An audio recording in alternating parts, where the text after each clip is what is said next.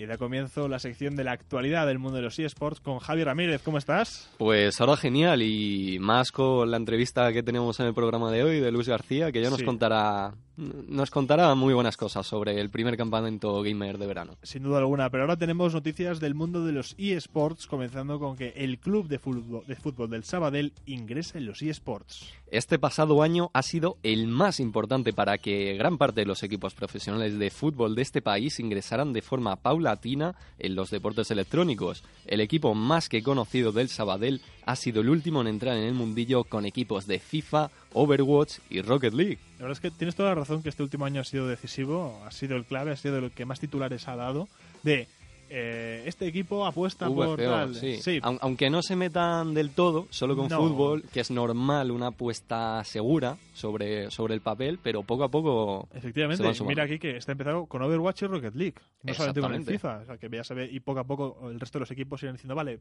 pues ahora un equipo de esto, ahora un equipo de esto, paso a paso. Y luego Arctic crea el primer campamento de verano gamer como ya os decimos que la entrevista se comentará más. Sí, el equipo profesional, profesional perdón, de Granada lanzó el bombazo de un comunicado que entre los días 2 y 8 de julio se realizará la primera edición de su campamento de verano en Sierra Nevada, orientado para menores de edad desde los 10 años hasta los 17. Tendrán actividades homologadas, como bien nos contará Luis García a continuación, y contarán con grandes celebridades del sector. Luego La Roja pierde su partido en la Hearthstone Global Games. Una mala noticia, Jaime, y seguro que a Paps no le gusta nada, este, este titular, porque nuestra selección de Hearthstone perdió el pasado 9 de mayo eh, su partido contra Nueva Zelanda por 3 a 1. El equipo oceánico es uno de los más fuertes del grupo y España no debería tener problemas para ganar a los demás países y clasificarse. Ojalá sea así. Ojalá sea así, pero Ojalá bueno, ya porque se lo merecen y, y- y- y de verdad es que tenemos muy buen equipo. Paps lo, lo puede Pero decir más es que ya- a fondo. Pero es que ya sabemos que el Hearthstone tiene ese componente de suerte que De- por muy bueno que bueno, seas, Sí, pero siempre el trabajo, No, como se suele decir, gana la suerte. ojalá, Sí, ojalá sea así. esperemos que sea así.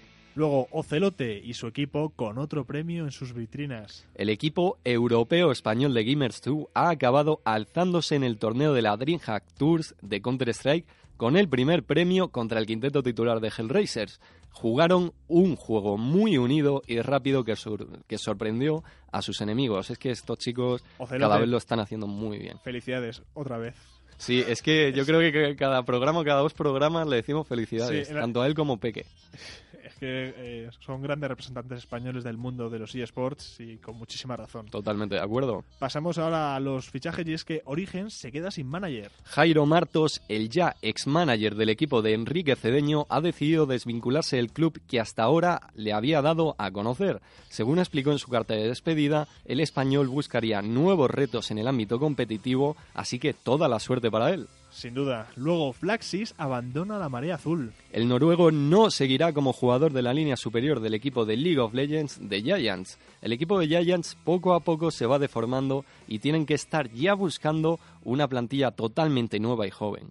Y hablando de equipos españoles, Movistar Riders inaugura a su nuevo líder de Clash Royale. El youtuber gallego Seo ha firmado con el equipo de Movistar como nuevo líder del nuevo proyecto relacionado con Clash Royale. El equipo no se conformaría únicamente con ganar nacionalmente. No, tienen muchas más expectativas, sobre Seguro todo que están mucho. haciendo más y más competiciones. Pues nada, eh, grandes noticias las que traes, pero mejor entrevista.